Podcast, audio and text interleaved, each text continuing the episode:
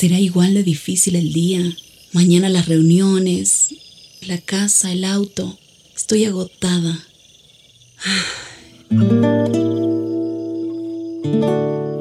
No importa cuántas cosas me hayan angustiado hoy. Me acercaré a Él porque Él tiene descanso para mi alma y mi mente. Cuando mi corazón está tranquilo, puedo escuchar su voz en quietud y confianza. Mi fortaleza está en descansar en Dios. Ven a descansar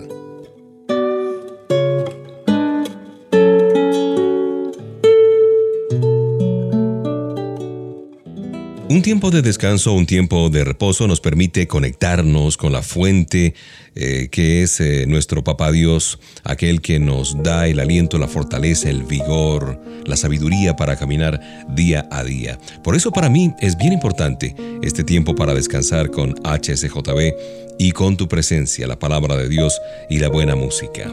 Posiblemente empieza una semana, empieza un mes que nos desafía a todos y cada uno de nosotros. Hay una porción de la Biblia que está en 2 Timoteo 1.7 que dice, porque el Espíritu de Dios no nos hace cobardes, al contrario, nos da poder para amar a los demás y nos fortalece para que podamos vivir una buena vida cristiana.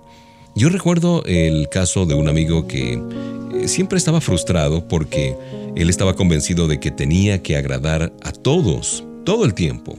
Incluso por estar tan concentrado en el asunto, pues solía ser hipócrita en sus relaciones interpersonales porque quería quedar bien con todos y esto le causaba mayor frustración y desaliento. Pero cierto día alguien le hizo entender que no era sano vivir cada segundo tratando de satisfacer las expectativas de los demás y le dijo, bueno, para librarte de esa actitud, lo primero que debes hacer es perder el temor a no ser aceptado o a ser criticado por otros. Obviamente no fue fácil hacerle caso a este amigo que le aconsejaba. Su tendencia natural por evitar los pleitos y por querer caerles bien a todo mundo fueron obstáculos que debió enfrentar día tras día. Finalmente se decidió, cambió su actitud y logró desarrollar su propia personalidad. ¿Tememos que los demás no nos acepten así como somos? ¿Hacemos y decimos lo que no nos gusta solo para ganarnos el aprecio de las personas? ¿Nos da terror pensar que la gente pueda criticarnos? Creo que a ti y a mí nos pasa lo mismo. Dios quiere liberarnos de ese temor, inclusive del miedo a la opinión de los demás. Pero claro, nosotros también debemos hacer nuestra parte. Afirmemos nuestra identidad como hijos de Dios alimentemos nuestra mente con los pensamientos que provienen de la Biblia, de la palabra de Dios, y desarrollemos una personalidad de acuerdo a lo que Dios, y no los demás, dice de nosotros. Es imposible agradar a todos al mismo tiempo. Gracias por acompañarme, ya suena la música que hace parte de este tiempo de descanso.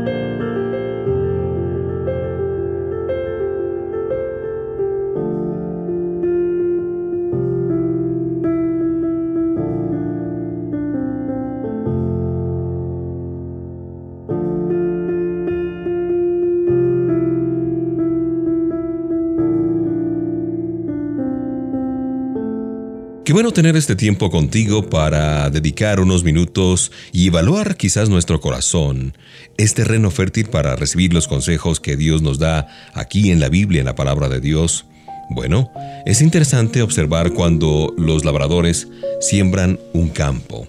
Primero preparan el terreno con grandes máquinas que abren surcos en la tierra o quizás en nuestro contexto más latino vemos todavía los bueyes arando la tierra. Luego a través de distintos métodos esparcen las semillas a lo largo y ancho de la superficie, cuidando que ninguna se desperdicie y que todas caigan en suelo fértil. Sembrar es una tarea que requiere dedicación, esfuerzo, mucha fe porque pasará tiempo antes de que las semillas germinen, crezcan y den sus frutos. Los campesinos saben que si realizan todo bien, lograrán cosechar lo que ya han sembrado. En la vida pasa algo similar. Cosecharemos lo que hayamos sembrado. Por eso debemos prestar mucha atención a todo lo que hacemos y decimos, de manera que sembremos palabras de afecto hacia los demás, gratitud en lugar de queja, perdón en vez de rencor, actitudes que nos hagan mejores personas, optimismo en lugar de tristeza, pensamientos puros que nos ayuden a vivir mucho mejor. Si queremos alcanzar las metas y realizarnos en la vida, aprendamos a sembrar en nuestro corazón los valores y principios que enseña la palabra de Dios. Cultivemos una relación diaria con Papá Dios y aprovechemos cada oportunidad para crecer en la fe.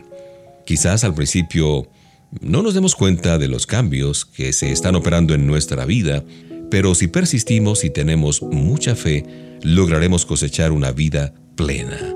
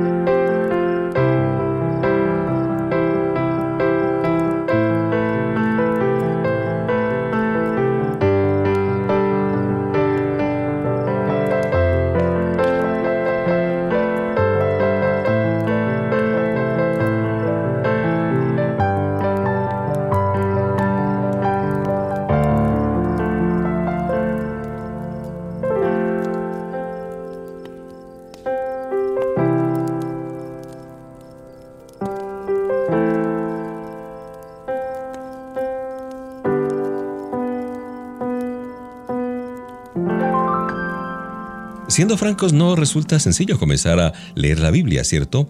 No siempre sabemos cómo hacerlo y a veces eso nos desanima y no seguimos leyendo. Pero entonces, ¿cómo podemos leer la Biblia y no abandonar en el intento esta práctica muy saludable? Una versión que utilice palabras claras y comprensibles para el mundo de hoy. Se me ocurre, por ejemplo, la traducción en lenguaje actual nos ayuda a comprender mejor el mensaje de la Biblia o la Biblia para todos, la Biblia de las Américas, etc., si quieres este tipo de versión. La palabra Biblia significa libros. La Biblia está dividida en dos partes, el Antiguo Testamento y el Nuevo Testamento, como ya lo sabemos, y estos a su vez están compuestos por numerosos libros. Si bien podemos leer la Biblia desde el Génesis hasta Apocalipsis como si se tratara de un solo libro, tal vez resulte más fácil leer los libros en forma individual y no necesariamente desde el principio hasta el final. Es importante en este caso, tratemos de separar eso sí cada día un horario, la misma hora para leer la Biblia y seguir un plan de lectura. Una idea podría ser, no sé, comenzar por el primer capítulo del libro de Proverbios, por ejemplo, el primero del libro de los Salmos, también uno de los Evangelios y avanzar durante el resto de los días. La Biblia fue escrita a lo largo de 1500 años por muchas personas diferentes, pero todas fueron inspiradas por el mismo autor. Dios es el protagonista central de la Biblia, Jesús quien desea que cada persona lo conozca como su Señor y Salvador. Así es que tenemos el desafío ahora de hacer nuestro propio plan de lectura y si necesitamos ayuda, pues vamos a personas que tienen más experiencia en el particular. Lo importante es no ir corriendo, sino ir disfrutando, deleitándonos de cada libro, de cada página. Segunda Timoteo 3 dice, todo lo que está escrito en la Biblia es el mensaje de Dios y es útil para enseñar a la gente, para ayudarla y corregirla y para mostrarle cómo vivir.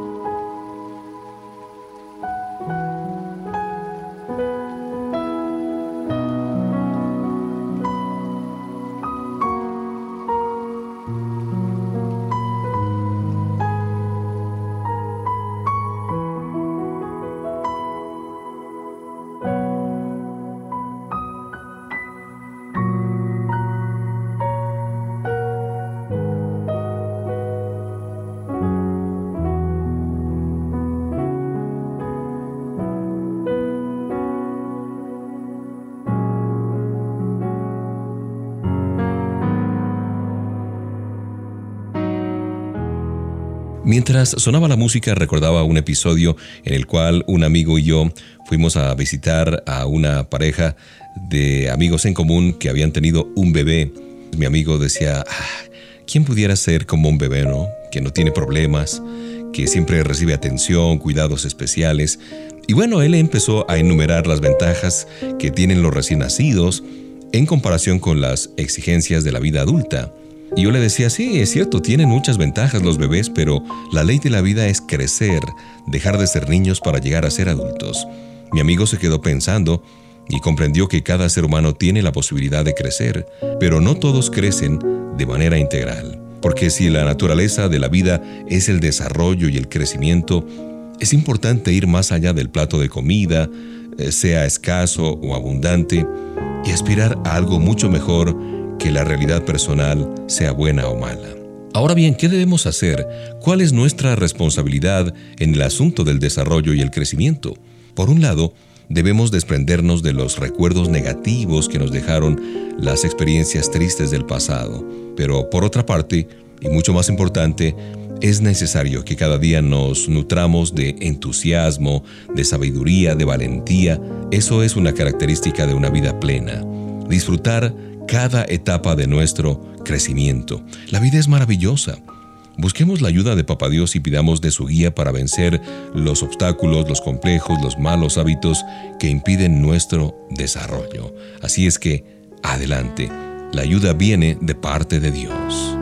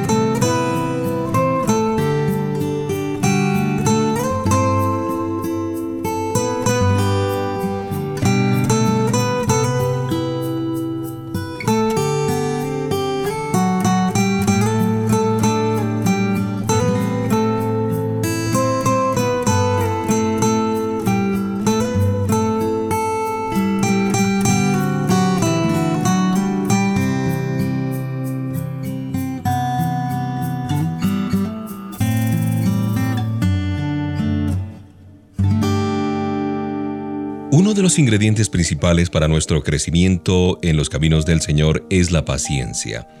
Nadie puede vivir una vida de éxito sin la paciencia, porque al fin y al cabo es fundamental para avanzar hacia todo lo que debemos concretar, como así también en el desarrollo de las relaciones interpersonales sanas y fructíferas que debemos tener. La paciencia requiere tiempo, requiere dedicación, significa aprender a esperar con una actitud positiva que no se desploma ante el retraso, sino que más bien se fortalece a medida que se acerca eso que tanto se anhela. Debemos ser pacientes para recoger la cosecha de lo que hayamos sembrado. Al igual que ocurre con la agricultura, pasa un tiempo hasta que logramos cosechar los valores, las amistades y el cumplimiento de nuestros objetivos. De modo que debemos ser pacientes al tratar con los demás. ¿Cuánto cuesta, no es cierto? A nuestro lado hay personas que de pronto su conducta se torna insoportable y es allí cuando más necesitamos la paciencia. Recordemos siempre la paciencia que Dios ha tenido con nosotros y hagamos lo mismo con la gente que nos rodea para recibir la respuesta a nuestras oraciones. Dios no hace magia, sino que realiza milagros y el mayor de ellos es que escucha nuestros ruegos, nuestros clamores, y en su debido momento responderá nuestras peticiones, tenlo por seguro. Hasta tanto, aprendamos a esperar en oración y sin descuidar la vida espiritual. Seamos pacientes y alcanzaremos todo lo que Dios tiene para nosotros. Abraham esperó con paciencia y Dios cumplió su promesa.